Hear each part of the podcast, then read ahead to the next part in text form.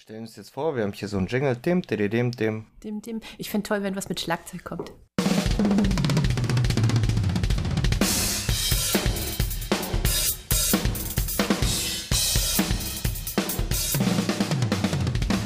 Dim, dim, dim, dim, dim, dim.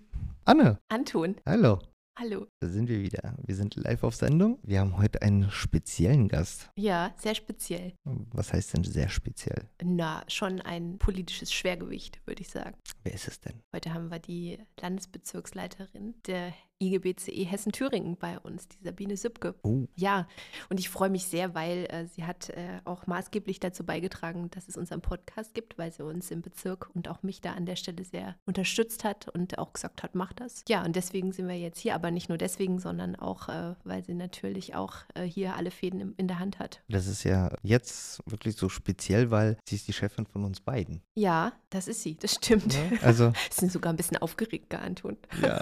Also ich bin, ich bin schon ein bisschen nervös, weil man, ähm, ja, es ist trotzdem die, die direkte Führungskraft. Ja. Aber ich würde sagen, das ist trotzdem unser Format und wir fragen, was wir fragen. Ja, ich glaube, sie ist da auch äh, sehr äh, entspannt und würde uns sicher alle Fragen gut beantworten. Und ich weiß ja auch, dass der, ich habe ja selber mal im Landesbezirk gearbeitet, habe da ja so ein bisschen mitgekriegt, dass auch der Landesbezirksleiter da sehr viel Verantwortung trägt, ähm, nicht nur im Tarifgeschäft, also als oberster Verhandlungsführer für alle Branchen, für alle Tarifverträge, die in Hessen-Thüringen gemacht, verhandelt und unterschrieben werden, sondern eben auch äh, politisch. Also sie hat da sehr viel Einfluss auch auf ganz viele Politiker, Regierungen, in dem Fall ja zwei. Ich wollte gerade sagen, das ist ja ähm, so dieses typische Wort ist ja Lobbyismus. Ja, Im Endeffekt, wir sind ja auch Lobbyisten und Genau. äh, na, so eine Landesbezirksleitung ist eigentlich der Lobbyist für uns. ja, also sie, sie hat da, glaube ich, schon richtig viel ähm, Einfluss da, auch unsere Themen, die wir aus den Betrieben nach oben transportieren oder die wir mitbekommen in den Betrieben auch zu transportieren und das dann eben auch in der Politik zu platzieren. Und nehme das so aus Mittelhessen wahr, dass da der Landesbezirk, der sitzt ja in Wiesbaden, also quasi auch direkt an der Schaltzentrale der Politik äh, für Hessen auch mit direkt dran, dass da auch wirklich ähm, Einfluss hat und den auch nutzt. Sind wir mal gespannt, was er auch erzählt, ne? Super, dann holen wir sie rein. Holen wir sie rein. Ja, herzlich willkommen äh, zum Podcast Radio Mittelhessen. Liebe Sabine, ich freue mich, dass du bei uns bist. Sei gegrüßt und äh, wir freuen uns, wir sind fast sogar ein bisschen aufgeregt. Anton und ich haben schon gesagt, wir sind ganz aufgeregt, dass wir heute die Chefin des Landesbezirks Hessen-Thüringen hier bei uns haben als Gast. Deswegen sind wir gespannt und freuen uns aufs Gespräch mit dir.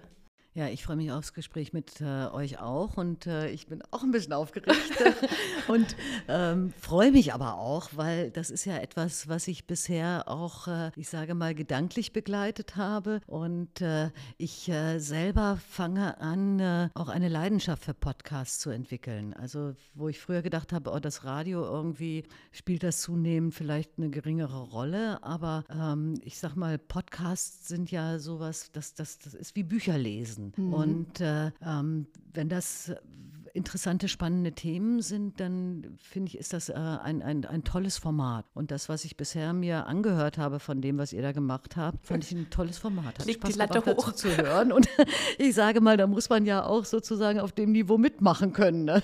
Vor allem, man muss ja auch ganz ehrlich sagen, du bist ja ein bisschen mit Schuld dran, dass wir jetzt einen Podcast haben, Radio Mittelhessen, weil, das muss man an der Stelle kurz erwähnen, ich ja vor zwei Jahren irgendwann die Idee hatte, mal Radio zu machen, was wir auch in der Introfolge erzählt haben. Und dann ist das gefloppt, weil die Leute sagen, ach, Live-Radio finden wir doof, wir wollen lieber irgendwie sowas on demand haben.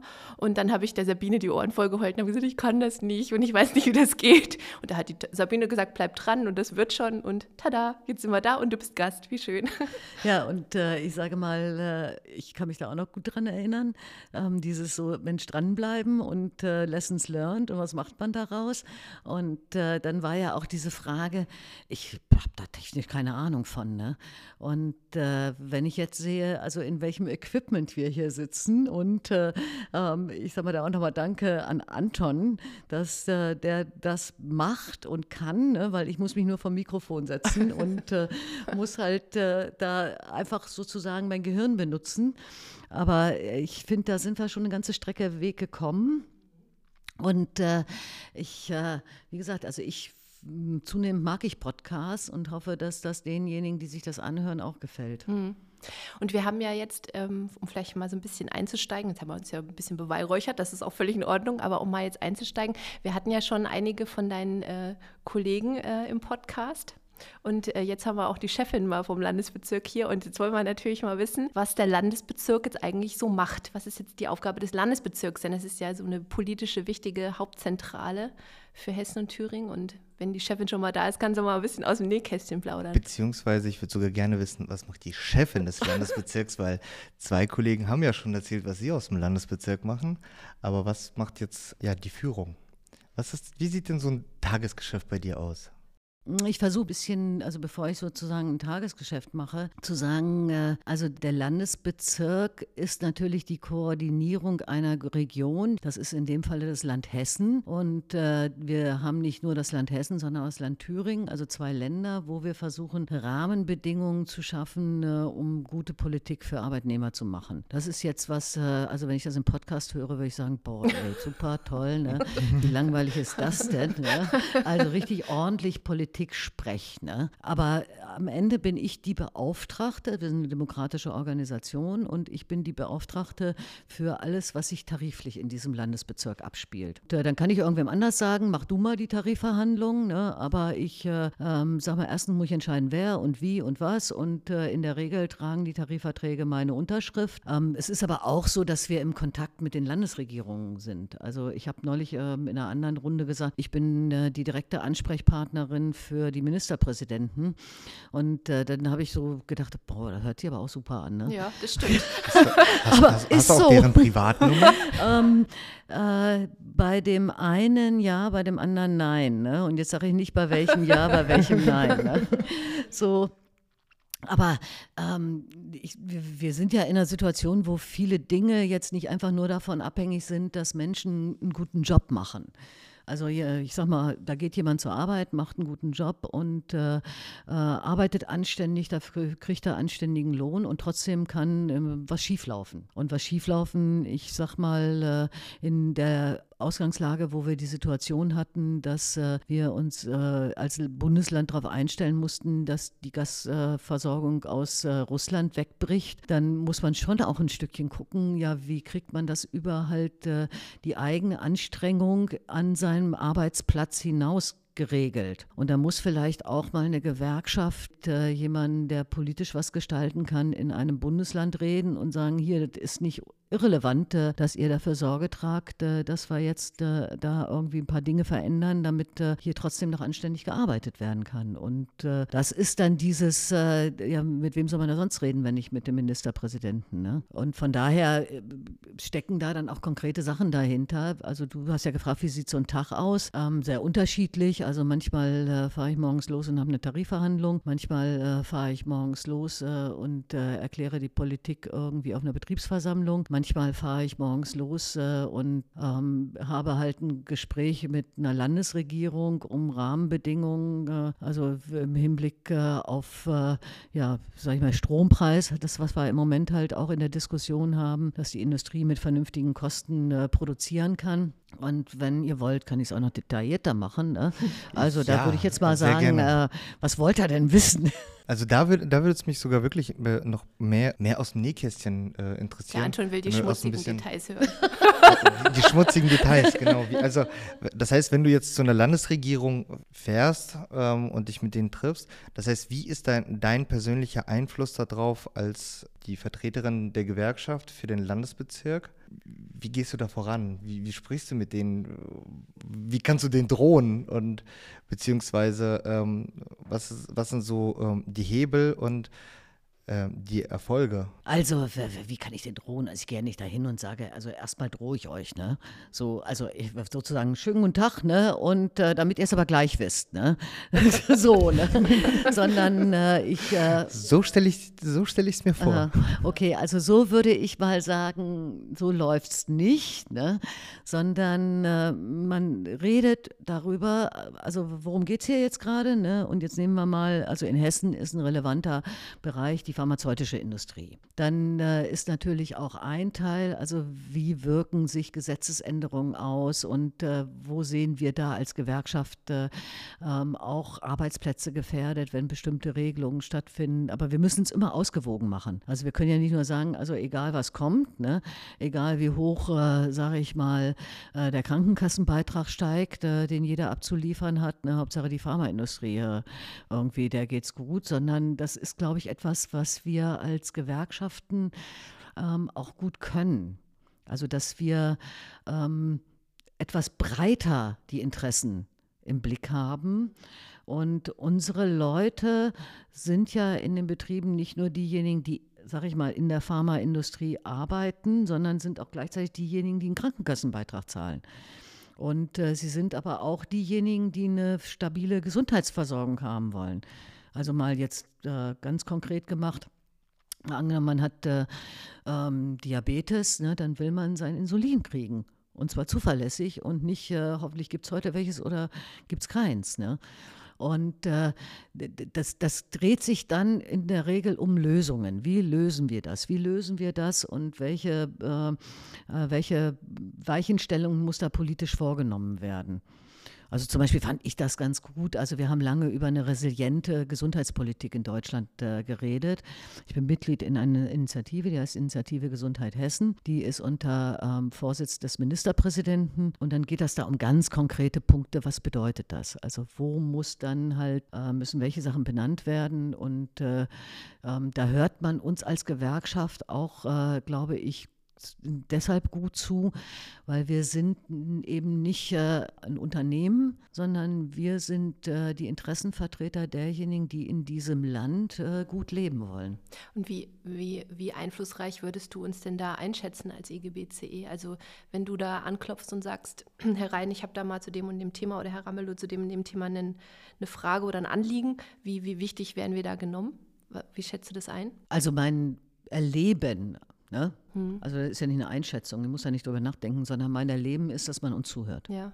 Und äh, ähm, in Teilen auch nicht so ähm, anklopfen, ich habe da mal ein Anliegen, sondern hm. die Frage, was sagt ihr dazu? Hm. Also das ist gar nicht, äh, dass wir in die Spur gehen müssen, sondern wir sind, äh, ähm, wir werden auch gefragt. Also ja. wir sind auch wichtig für die als wichtiger Player, oder? Ja, ich war jetzt äh, äh, neulich äh, bei der Landesregierung in Thüringen, weil die Landesregierung gesagt haben, wir wollen zu dem Thema in unserer Klausur, wie entwickelt sich äh, Industrie in Thüringen, wollen wir die Gewerkschaften haben im Impuls. Mhm.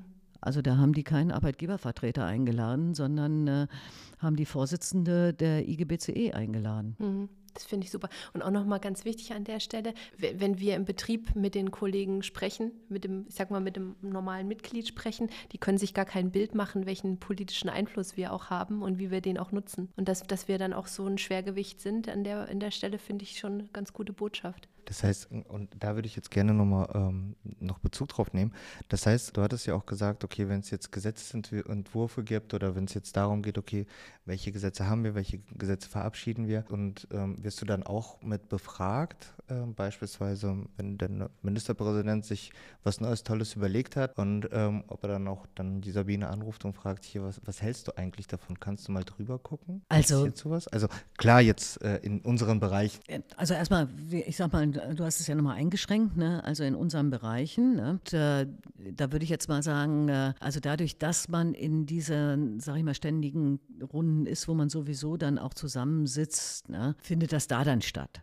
Es gibt auch noch, also Gesetzesvorhaben unterliegen ja grundsätzlich so einer Beratung, wo wir dann auch zu manchen Themen eingeladen sind, nochmal über den DGB. Dann ist das eine Anhörung und, und da bin auch manchmal gar nicht ich dabei, sondern dann, also ich sag mal, ich bin ja nicht alleine hier in diesem Landesbezirk, sondern es gibt, äh, Gott sei Dank, in Summe sind wir 40 Beschäftigte, ne? nicht alles politische Sekretäre, aber das kann auch äh, sein, dass einer meiner Kollegen oder Kolleginnen dann da halt äh, bei der Anhörung dabei ist oder es war schriftliche Stellungnahmen abgeben. Wie gesagt, also ich bin nicht nur unterwegs, um im Diskurs mit Politik zu sein und das ist auch gut so, weil manchmal muss ich ja mal irgendwo hin, bin so, ich muss immer wissen, was machen die Leute da? Also muss auch wissen, wie sehen die Betriebe aus, ne? Und äh, will ja, also ich kann ja nicht alles aus mir heraus haben, sondern ich frage dann auch wieder Leute, ne?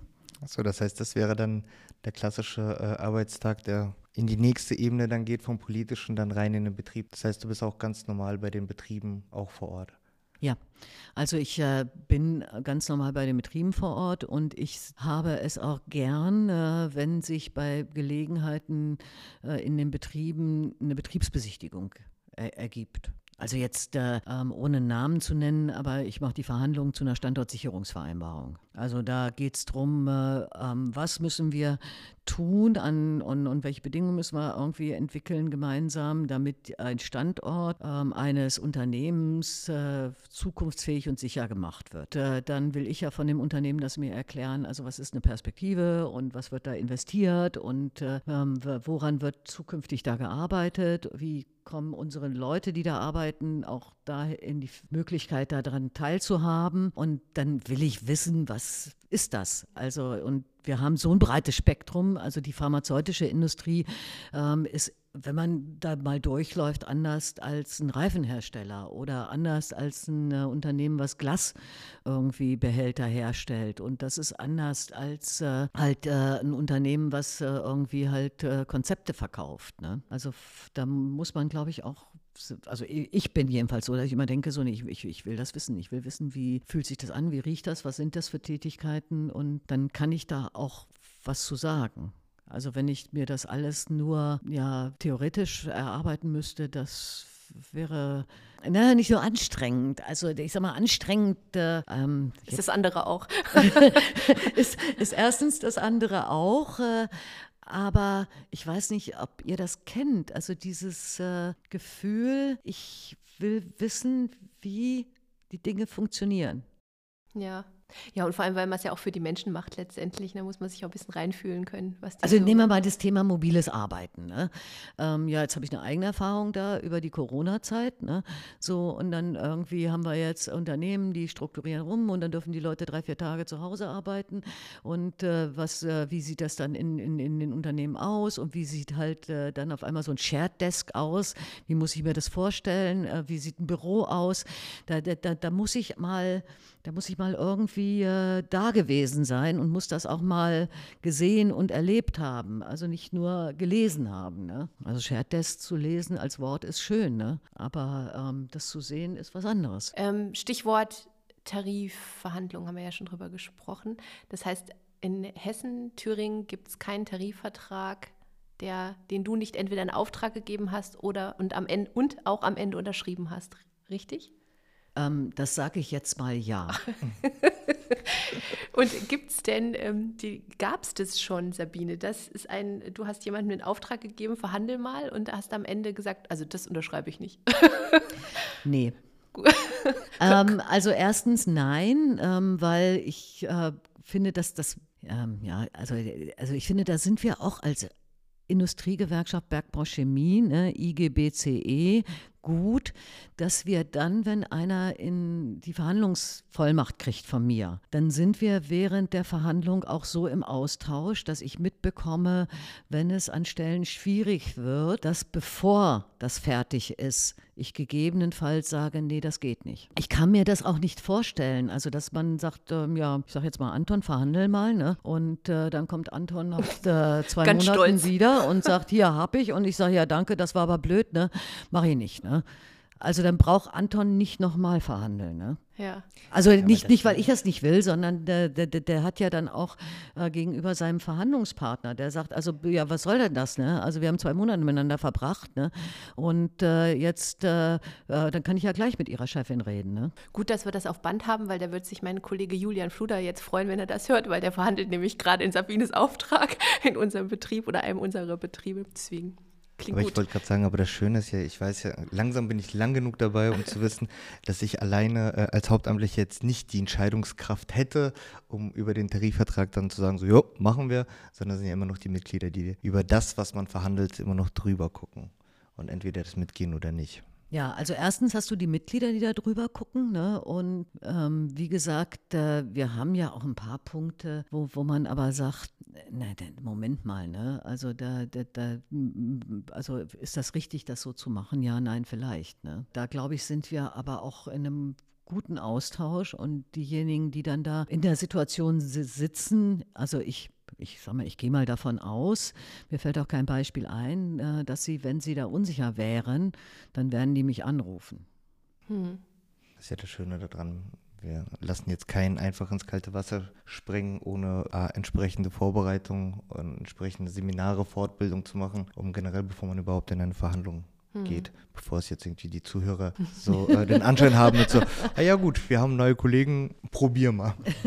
nee, nee also ähm, erstens machen wir so nicht. Ne? Zweitens, äh, ähm, wie gesagt, das ist vielleicht auch in anderen Gewerkschaften manchmal ein bisschen anders. Also da habe ich äh, bei uns, und ich bin jetzt seit oh, mittlerweile über 33 Jahre ähm, bei der IGBCE tätig, ähm, das habe ich noch nicht erlebt, dass man eine Unterschrift äh, gemacht hat und nach der Unterschrift äh, dann da stand und das Ergebnis nicht äh, akzeptiert worden ist irgendwo. Aber das ist gerade vielleicht nochmal ein ähm, gutes Thema. Du führst ja dann auch die Verhandlungen vor allem äh, als Verhandlungsführerin für die chemische Industrie. Ja. Äh, Chemie und Pharma. Wie ist es so? wie, fühlt, wie fühlt es sich an, äh, zu wissen, so, okay, äh, Hessen ist jetzt, sage ich mal, nicht gerade klein, was äh, die chemischen Werke angeht. Wie ist dieses Gefühl zu haben, okay, ich verhandle gerade wirklich für Millionen Beschäftigte äh, in Hessen-Thüringen? naja, gut, okay, Hessen. Millionen nicht. Ne? Also sagen wir mal zwischen 90 und 100.000. Ne? So, und äh, sagen wir mal 100.000. Äh, also wie gesagt, ich bin seit über 33 Jahren Gewerkschaftssekretärin und ähm, wir waren bei der letzten Tarifrunde der chemischen Industrie Pilotlandesbezirk. Das fand ich äh, erstens aufregend. Ich meine, zweitens, diese Tarifrunde war ja ähm, die war ja mehr als aufregend. Ne? Also wir hatten, äh, ich glaube, zehn Tage nach Überfall Russlands, äh, ähm, Russland überfällt die Ukraine, hatten wir unsere erste Verhandlung. Pilot heißt, äh, wir sind die Ersten, die verhandelt haben. Und äh, ähm, in einer Situation, wo der Arbeitgeber ein paar Tage vorher anruft und sagt, man muss nicht ausfallen lassen. Und ich sage, soll, soll da besser werden. Ne? Also wir können nicht irgendwie sagen, wir lassen es ausfallen und ignorieren eine schwierige Situation, sondern wir müssen in einer schwierigen Situation verhandeln. Und als Pilot-Landesbezirk ist man dann als Landesleiterin auch in der kleinen Verhandlungskommission. Also die Bundeskommission sind 70 Leute, die kleine Verhandlungskommission sind acht. Das war ähm, auch für den Verhandlungsführer, für den das nicht die erste Chemierunde war, ähm, wie er dann auch irgendwie später mehr oder weniger öffentlich gesagt hat, glaube ich, die schwierigste Runde, die jemals äh, er mitgemacht hat. Also von daher ähm, war das etwas, äh, was auf der einen Seite also wir, wir, wir haben gestaltet, wir haben das gemacht. Und äh, ich habe dann in, in der letzten Verhandlung, wo wir dann den letzten Abschluss gemacht haben, äh, es waren 48 Stunden Verhandeln mit sieben Stunden Schlaf, wo ich äh, einerseits äh, erledigt war und auf der anderen Seite gedacht habe, ja, dafür, dafür mache ich das. Ne? Und äh, die Anstrengung hat sich gelohnt und, und äh, es ist auch ein tolles Gefühl zu sagen, wir haben da eine Lösung hingekriegt. Äh, also ich habe zumindest äh, zu 98 Prozent äh, äh, die Rückmeldung bekommen, das habt ihr gut gemacht. Hm. Aber weil du es gerade ansprichst, ein Teil, äh, der ja auch Bestandteil des äh, Abschlusses war und wo sich besonders die Mitglieder darüber gefreut haben, ist ja, dass man äh, mal was zum Thema Bonus für Gewerkschaftsmitglieder verabredet hat oder zumindest sich zusammengesetzt hat, gesagt, wir wollen da mal drüber nachdenken. Und das ist ja für die Chemie oder für die Arbeitgeber der chemischen Industrie schon quasi eine 180-Grad-Wende, weil aus meiner Erfahrung weiß ich, das war immer so bloß nichts machen für, für die Gewerkschaftsmitglieder jetzt in einem Tarifvertrag. Ähm, wie weit ist das denn gediehen oder wie, wie hast du das erlebt in den Verhandlungen? Wie habt ihr das deutlich gemacht oder wie wird es auch von unserer Seite aus da begründet? Also ähm, es geht ja darum, äh, ich sage mal, die Sozialpartnerschaft zu stärken. Hm und äh, die Sozialpartnerschaft stärken. Ich meine, also man kann ja sagen, oh super, ne, das habt ihr echt toll gemacht mit den Verhandlungen und klasse, also die hat da irgendwie wenig geschlafen. Das Ergebnis finde ich auch ganz prickelnd, aber das bedeutet ja nicht, äh, dass das für den Einzelnen ähm, unbedingt sage ich mal, das Gefühl mit sich bringt, na, da, da, also Gott sei Dank bin ich da Mitglied oder ich wollte da schon immer Mitglied werden und spätestens jetzt werde ich es, sondern der ein oder andere sagt doch, ja, super Job gemacht, ne? was hat das mit mir zu tun? Ne? Mhm. Ich freue mich über das Ergebnis. Deswegen haben wir gesagt, Sozialpartnerschaft übersetzen wir auch äh, nicht nur mit so einem, äh, äh, schön, dass wir die Gewerkschaften haben, da wird wohl nichts schiefgehen, sondern auch diejenigen, die Mitglied sind, sollen auch einen Vorteil davon haben. Und äh, wir haben da viel drüber diskutiert. Ähm, und wie du ja sagst, das war für die Arbeitgeber, war das halt irgendwie, das geht gar nicht. Ne? Also wie, wie, das wollen wir nicht, wie wollen wir das handeln? Wir haben natürlich auch einen Punkt, dass wir sagen, das würde dann bedeuten, wir geben denen die Mitgliederdatei in die Hand. Geht auch nicht. Ne? Also wir müssen auch ein Verfahren finden, wie das funktionieren kann. Und äh, dann haben wir gesagt, dann müssen wir jetzt nochmal genau gucken, wie können wir das irgendwie äh, auf den Weg bringen. Da sind wir dabei. Aber ich merke auch, das ist so eine Vorwärts-Rückwärts-Bewegung. Also so eine Bewegung, ja, wir wollen die Sozialpartnerschaft stärken. Und dann kommt auf der Arbeitgeberseite, ja, aber muss das denn irgendwie halt so konkret sein? Ne? Oder wollen wir uns nicht gegenseitig äh, erklären, wie toll wir uns finden? Und dann bleibt das auf dem Level, dass wir finden die Gewerkschaften schon in Ordnung. Ne? So, und äh, dann laden wir sie auch mal ein. Ne? Und da meinen wir was anderes.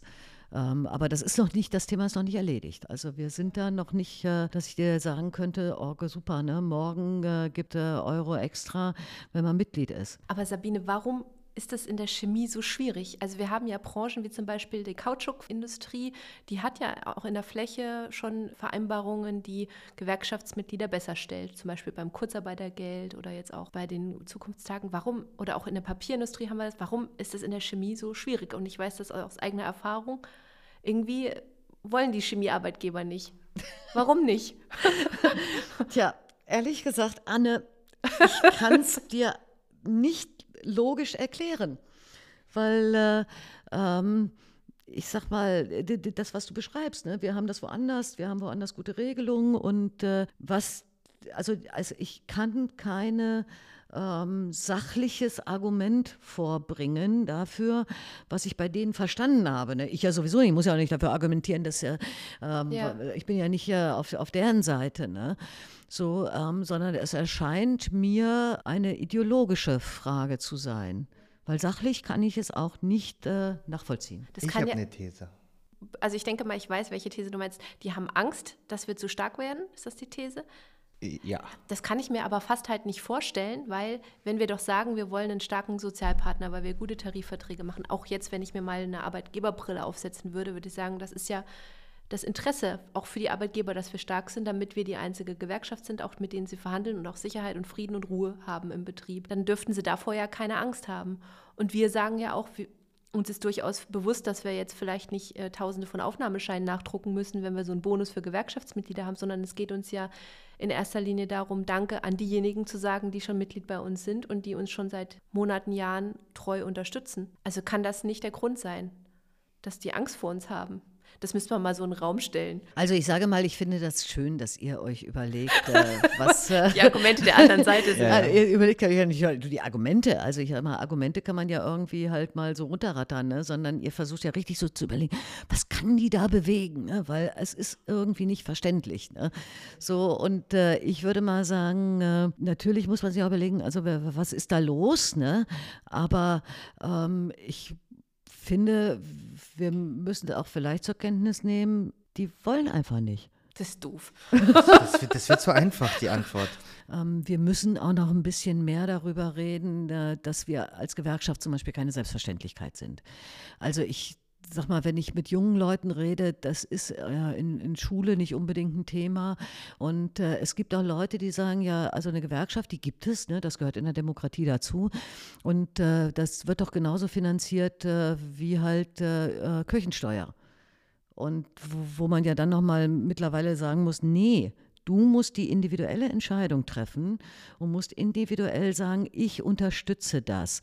Und äh, dass wir sind nicht mehr, also dieses, dieses Wissen darum, das ist, äh, ähm, glaube ich, nicht mehr immer überall vorhanden und da kann auch nicht jeder einzelne Mensch was dafür.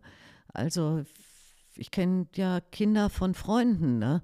ähm, jetzt wissen die, ich bin Gewerkschafterin und äh, dann äh, redet man mal darüber und die, die, die wollen es einfach nur wissen. Also die, die, die wollen nicht abstauben.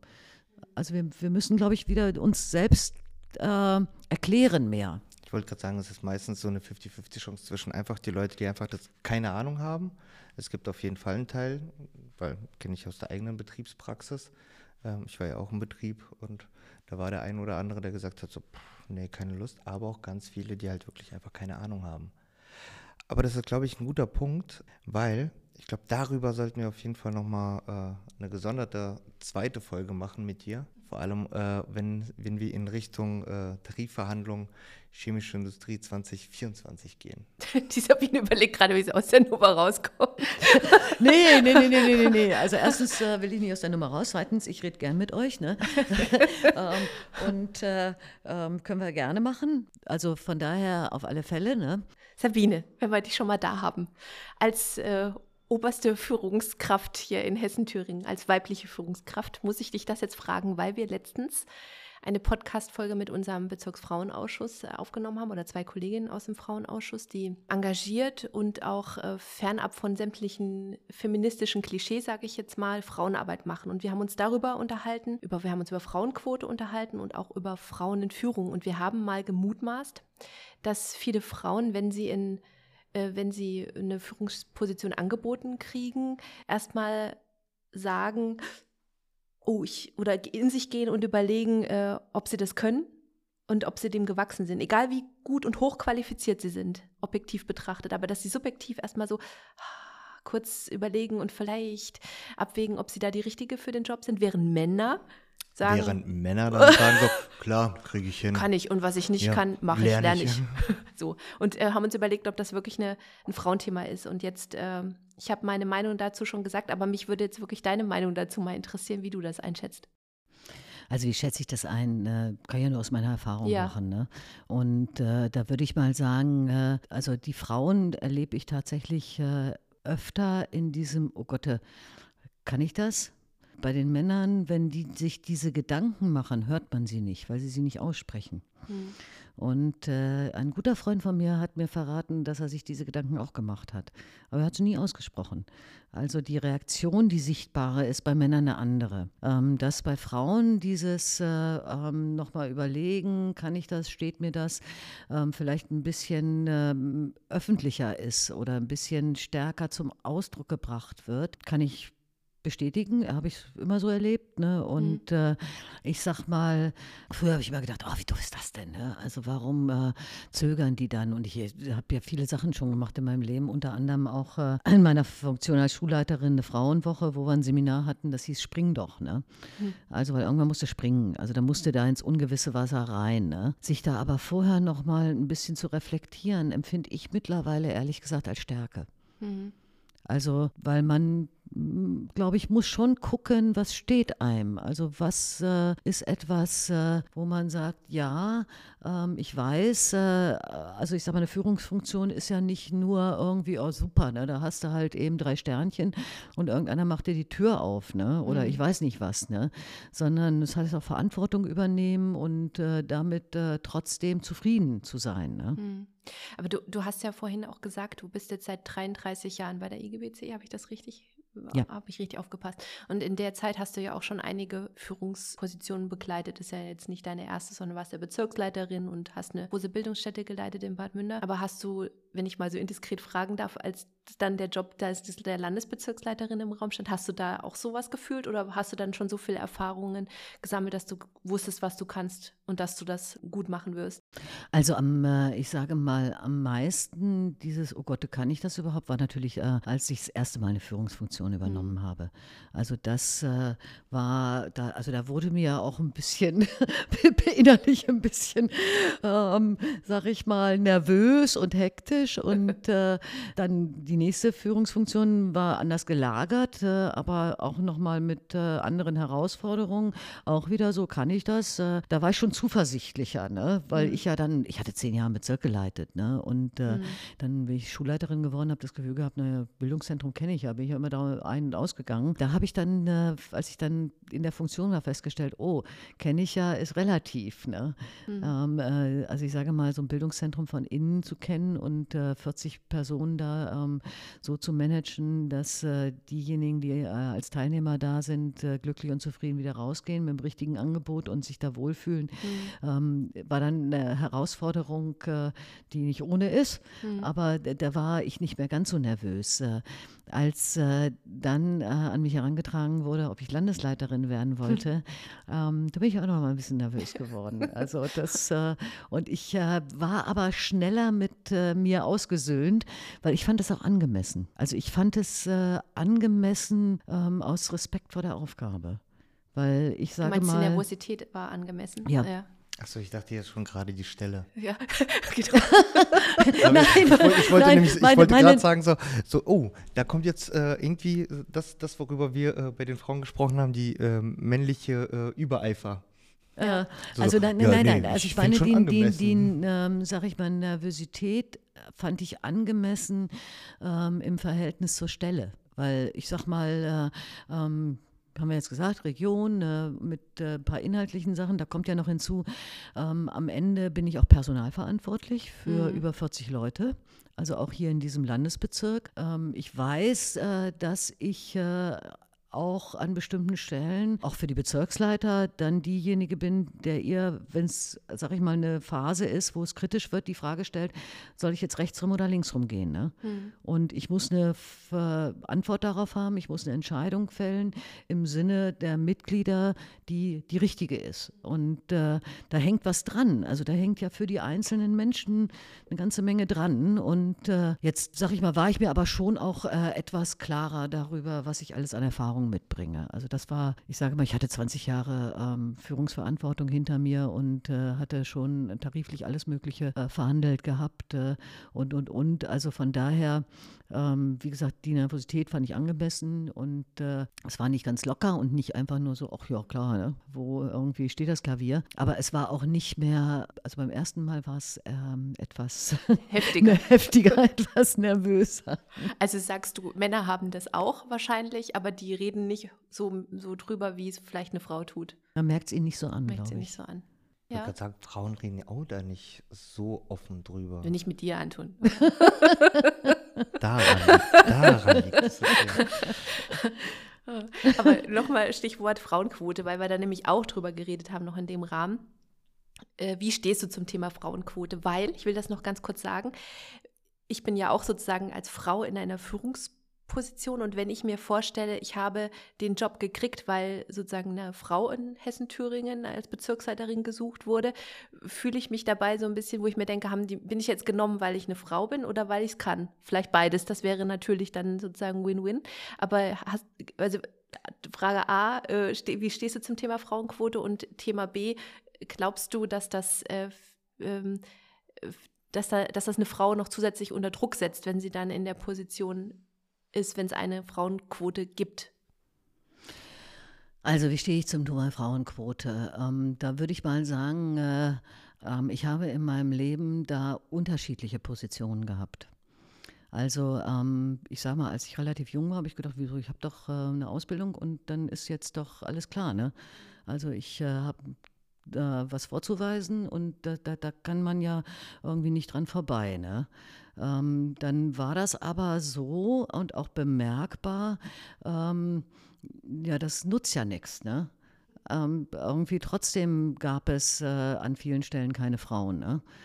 es ist nicht so, dass ich zu dem Zeitpunkt äh, das Gefühl hatte, die Frauen, die mir begegnet sind, äh, sind nicht qualifiziert, sondern die waren auch qualifiziert. Ne? Dann haben wir, glaube ich, auch innerhalb unserer Organisation irgendwann, also haben die Frauen, die auch ich habe ja auch Frauenarbeit gemacht, gesagt, naja, dann müssen wir vielleicht doch mal über sowas reden, wie halt äh, eine Quotierung. Und ich kann mich noch daran erinnern, an die Zeit, wo wir dann dieses äh, als Organisation selber 30, 30, 30 beschlossen haben, also 30 Prozent Frauen in Führung, 30 Prozent Frauen in äh, die Aufsichtsräte und, und, und. Und das hat einen anderen Schwung reingebracht ich sage mal, auch äh, dann nochmal die gesetzliche Änderung, wo ich erst gedacht habe, was ist das denn? Ne? Also wenn wir jetzt für die Aufsichtsräte äh, eine Quotierung beschließen, ähm, ist das richtig? Oder also man, man denkt ja immer so, nee, ich will nicht äh, einfach nur wegen meines Geschlechts irgendwo reingewählt werden oder, oder besetzt werden. Ich äh, habe dann festgestellt, erstens, die Frauen wurden mehr. Also ich war an vielen Stellen, weil ich war ich ja die erste oder war dann als Frau alleine und dann wurden es mehr. Das hatte auch was mit der Quotierung zu tun. Ähm, und ich muss dir ehrlich sagen, also dann, wenn ich erlebt habe, dass Frauen da in Funktionen gekommen sind, auch mit, äh, also nachdem Quotierungen festgelegt worden sind, ich habe und das, das ich, also ich versuche gerade auch drüber nachzudenken. Ich habe keine Frau getroffen, die nicht auch qualifiziert dafür gewesen wäre. Das hat auch meine Haltung zu der Frauenquote verändert. Äh, ich bin jetzt äh, hier in Hessen-Thüringen habe ich ja viel auch, äh, also ich sag mal, mit Arbeitgeber, mit Vorständen und ähm, so zu tun, also wo ich einfach viel mehr Frauen treffe, die sind klasse. So, das können wir so stehen lassen.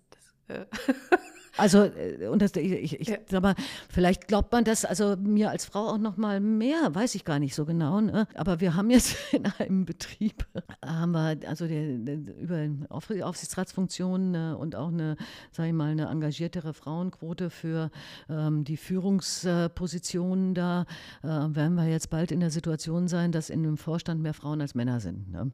Mhm. Und äh, das freut mich.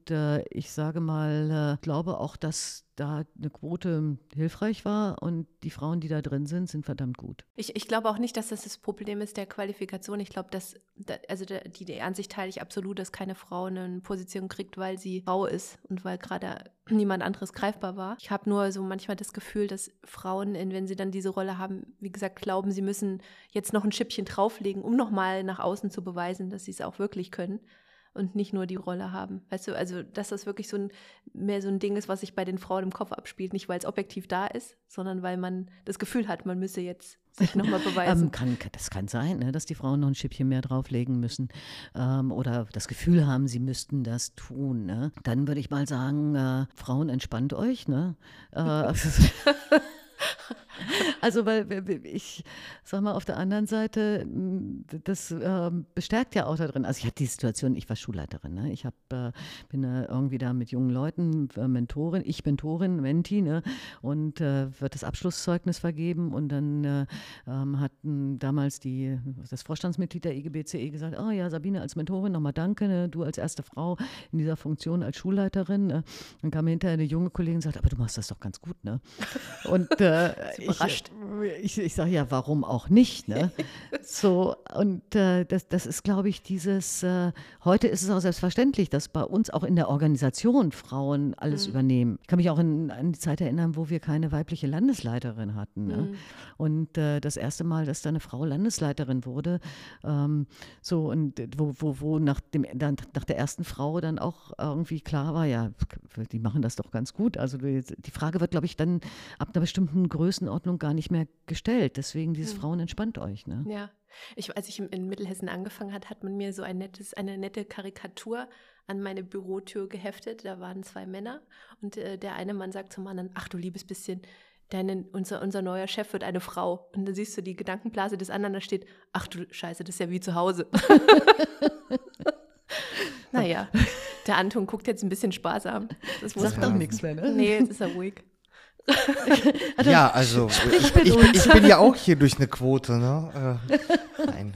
Aber den Bezug zu nehmen äh, zu der letzten Folge über den BFA hatten wir auch das Thema gehabt, wie kommen Personen an äh, entsprechende Positionen. Da ist auch die These gefallen, dass Männer mehr miteinander vernetzt sind. Der Netzwerk bei den Männern viel einfacher und viel äh, nahbarer ist, so dass man dann sich auch gegenseitig dann unterstützt und guckt, okay, äh, mit wem habe ich äh, viel zu tun, wer ähm, ist mir nah und wen kenne ich, der könnte dann für diese Stelle geeigneter sein, als es jetzt ähm, Frauen machen, meinst du? Danke. Es also ist, du meinst Männer netzwerken mehr als Frauen, das ist genau, die These. Ne, dass, dass Männer irgendwie mehr netzwerken als die Frauen und auch sich gegenseitig dann auch unterstützen, wobei es bei den Frauen dann immer so dieses Gefühl hat, okay, wir haben jetzt eine Stelle und wir müssen jetzt gegeneinander kämpfen und beweisen, wer von uns beiden besser ist, um auf diese Stelle, wer geeigneter ist für diese Stelle.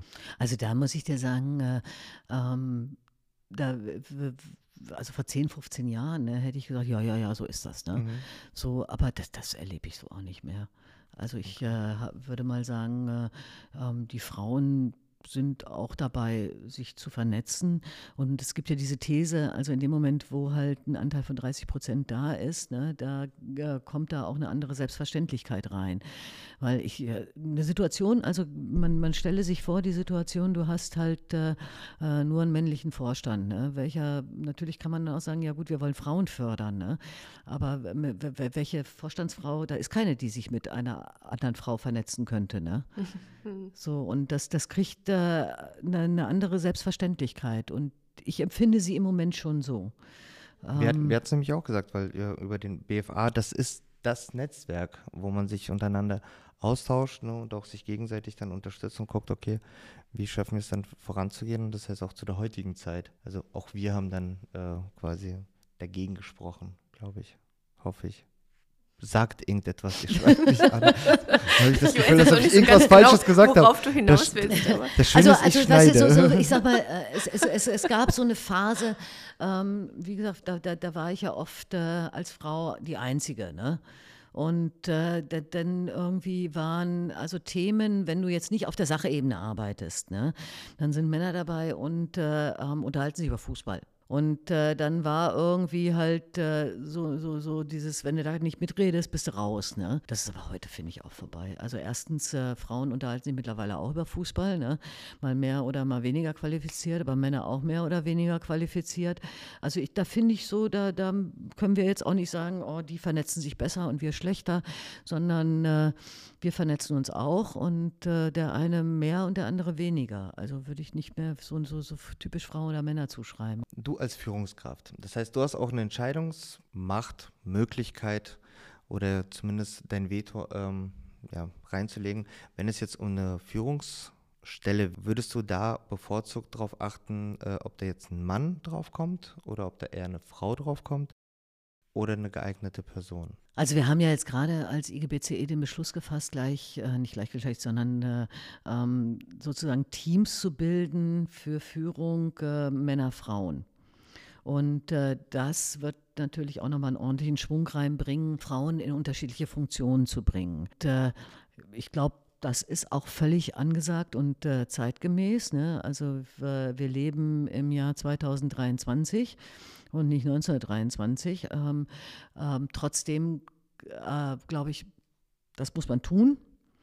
Man muss aber, glaube ich, immer auch die Sorgfalt haben, darauf zu achten, dass man nicht Menschen in eine Funktion bringt und sie dann mit dieser Funktion sozusagen ähm, alleine lässt, ähm, sondern dass, dass, dass sie die auch ausfüllen können, dass sie sozusagen die Instrumente haben.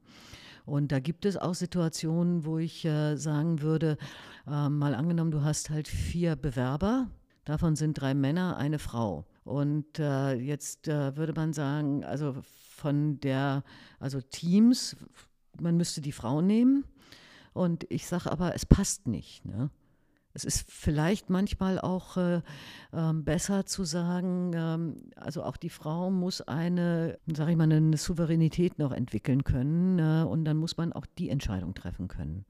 Also man muss, glaube ich, als Führungskraft äh, so weit in der Lage sein, einzuschätzen, also verheizt sich die Leute oder kann ich das, äh, haben die die äh, Ressourcen, das zum Gelingen zu bringen. Und, äh, das äh, hat nicht nur was mit Frauenförderung zu tun, sondern es ist, äh, glaube ich, auch eine Führungsverantwortung insgesamt. Ich finde das voll die schöne Antwort. Ja, Also ernsthaft, ich finde das echt eine gute Antwort, wo, wo man nicht das Gefühl hat, dass du dich irgendwie anpasst. Aber es ist vor allem. Es ist vor allem Anton, danke für den Lob, aber das schneidest du raus. Natürlich. aber es ist, äh, die Antwort ist wichtig, weil, äh, weil das ja genau ähm, dann den, den Frauen die Angst nimmt, sie müssten eben genau noch dieses Schippchen oben drauflegen, sondern sie können sich sicher sein, wenn sie ausgewählt sind, den Job zu machen, dann hat man ein Grundvertrauen, dass sie es auch kann und der Sache auch gewachsen ist. Und da muss ich auch sagen, weißt du, das, das ist mir als Frau auch wichtig. Hm. Also weil ich äh, glaube, wir haben nichts davon, äh, wenn wir Frauen in Funktionen bringen, äh, wo, wo sie am Ende dran verzweifeln. Hm. Das, da haben wir bei Männern auch nichts davon. ja, ne? ja, ja. Ähm, jetzt äh, sage ich mal, Frauen muss man manchmal eher ähm, ermutigen und Männer vielleicht auch mal bremsen. Ne? So, ähm, das war ja vorhin das, wo er sagt, also die springen schneller und die überlegen länger, ne? So, ähm, aber ähm, also auch, äh, man hat an beiden Fällen nichts davon, wenn man nicht äh, eine Einschätzung dazu hat, dass diese Personalbesetzung äh, gelingen kann. Hm. Das muss auch noch jeder selber auch haben. Ähm, und äh, ich glaube, dass ich äh, mit denjenigen, mit denen ich über solche ähm, Veränderungen rede, auch äh, Dinge benenne, die sie sich überlegen müssen. Das mache ich aber mit Männern und mit Frauen. Hm. Wann immer auch ich sozusagen da dran bin, dein Gesprächspartner bin, so unterstützen. Das, dass das so läuft. Ja, ich auch. ich wurde gerade so böse angeguckt, deswegen ich, ich hatte gar keine andere Möglichkeit, irgendwas anderes zu sagen. Ach, Anton, komm. Nee, Schon die zweite Folge, wo ich in der Minderheit bin. Es wird langsam wieder Zeit, dass wir Männer einladen. mal gucken. Aber äh, weißt du, ich sag mal, das lässt sich heute natürlich auch ein bisschen entspannter sagen. Also die, diese Phase, wo, wo du halt äh, wirklich also wenig Frauen in Führung getroffen hast, ne? da, da, gab es ja auch noch keine, äh, also gab es keine, keine vernünftige Begründung für, ne? weil ähm, wir schon seit langem gut ausgebildete Frauen haben, die, äh, ähm, was ihre fachlichen Qualifikationen angeht, hervorragend sind. Das äh, glaube ich, zu sagen, naja gut, äh, ähm, da muss man auch gucken, also ist sie jetzt sozusagen in dieser Situation, dass die waren alle, die waren alle sozusagen fähig, den Sprung zu machen. Ne? Und heute, glaube ich, kann man da ambitioniert, aber trotzdem auch immer mit dem Blick auf die Menschen, die es dann tun müssen, rangehen. Und am Ende macht es ja eine gute Mischung, gell? Das Beste aus beiden Geschlechtern ist wahrscheinlich für Teams und so immer noch eine gute Das Wahl. ist äh, meines Erachtens ja auch eine wissenschaftliche Erkenntnis, dass so ist. Äh, aber ich glaube sowieso, dass äh, gute Teams dann gut sind, wenn sie die Unterschiedlichkeit wertschätzen, die sie einzubringen haben. Mhm. Und äh, nicht äh, ähm, darauf äh, Wert legen, ähm, wir müssen alle gleich sein. Mhm. Und das halte ich für auch einen Bonus. Also ein Bonus, Mhm. äh, wenn man etwas tun will. Dass man äh, nicht, äh, also ich bin nicht dann gut, wenn äh, ich ein Team habe, was fünfmal so ist wie ich. Mhm. Dann äh, übersehen die die gleichen Sachen wie ich auch. Mhm. Also grundsätzlich gemischte Stärken, ne? Ja. Und auch gemischte Schwächen. Ja. das stimmt. Schön. Anton, hast du noch Fragen an die Sabine, wenn wir sie schon mal da haben? Nee, ich bin wunschlos glücklich. Aber ich würde ich würd, äh, unsere Zuhörer aufrufen, äh, dass ihr gerne an uns nochmal Fragen schicken könnt, beziehungsweise auch an die Sabine, weil wenn genug Fragen kommen, dann äh, kann sie gar nicht erst Nein sagen zu der nächsten Dann, Folge. du meinst, dann muss sie noch mal in dann muss sie nochmal kommen, kommen. genau. Also ich habe ich hab euch ja schon zugesagt. Ne? Wir haben es ja schon äh, rausgeleiert. erstens, äh, ich habe es zugesagt. Zweitens, äh, ich komme gerne nochmal. Drittens, die Zeit verfliegt viel zu schnell. Ne? Viertens, äh, das ist für uns so, die wir das Gespräch haben. Ich hoffe, dass das für diejenigen ist, die sich das anhören, äh, ähnlich. Also, dass die nicht irgendwann sagen, oh, was reden die da? Und äh, ähm, wenn ich da so ein bisschen zögerlich gewirkt habe, dann liegt das nur daran, dass ich sag mal, ihr mich an die nächste Tarifrunde erinnert habt. Ne? Und da gibt es zwei Seelen in meiner Brust. Ne? Ähm, das eine ist, äh, ich glaube, das wird eine Herausforderung werden. Immer noch die Situation haben, dass äh, wir da, ich sag mal, eine ordentliche ähm, Tarifrunde hinbekommen wollen. in der Chemie meinst du jetzt? in der ne? Chemie. Mhm. Und äh, ähm, von daher wird das auch nicht einfach nur ein Spaziergang werden. Ähm, es gibt eine andere Herausforderung äh, an mich. Die hört sich vielleicht doof an, ne? aber in der kleinen Kommission zu sein und äh, mit zu agieren, war schon also auch eine tolle Geschichte. Wir werden nicht mehr Pilotlandesbezirk sein, was dazu führt, dass ich nicht in der kleinen Kommission bin. Und äh, das, äh, das schmerzt mich auch ein bisschen. Verständlich. Aber äh, gut, ich werde es überstehen. Also. Aber jetzt bist du ja erst nochmal in der, in der Rolle, uns einen Bonus für Gewerkschaftsmitglieder zu verhandeln. Ja, danke. der dezente Hinweis an der Stelle nochmal zu dem Thema. Nee, ist klar. Ja, Sabine, es war also auf jeden Fall ein sehr schönes, offenes Gespräch. Auch danke äh, dafür, dass du uns da so offen äh, unsere Fragen beantwortet hast. Auch wenn es vielleicht ähm, aus der Perspektive, wenn man so direkt drin steht, steckt, vielleicht erstmal so eine nicht ganz nachvollziehbare Frage ist. Aber ich glaube, das sind so auch Themen, die unsere Mitglieder bewegen. Ja, ich hoffe. Ich meine, ansonsten ist ja Quatsch, wenn ihr mir Fragen stellt, die keinen interessieren. Nein, ne? Weil Anton und ich das ja schon immer mal von dir wissen wollten. wenn sie schon mal jetzt hier sitzt, jetzt quetschen wir alles raus. Ja. Eig eigentlich war das ein Podcast nur für mich. Ich konnte endlich mal Fragen stellen an Sabine, die ich mich nie getraut habe. Ja, aber irgendwie, als du von Anne die Ansage hattest, jetzt frag nochmal was, ne, da warst du, warst, du, warst du sozusagen sprachlos. Ne? Nee, alles gut beantwortet. Also danke dir, dass du dir Zeit genommen hast. Und wir freuen uns, wenn du mal dir wieder Zeit Zeit nimmst. Ja, danke für die Einladung. Und äh, viel Spaß noch beim Podcasten. Ne? Danke. Mir hat es Spaß gemacht. Und dir viel Erfolg. Danke. Ciao. Tschüss.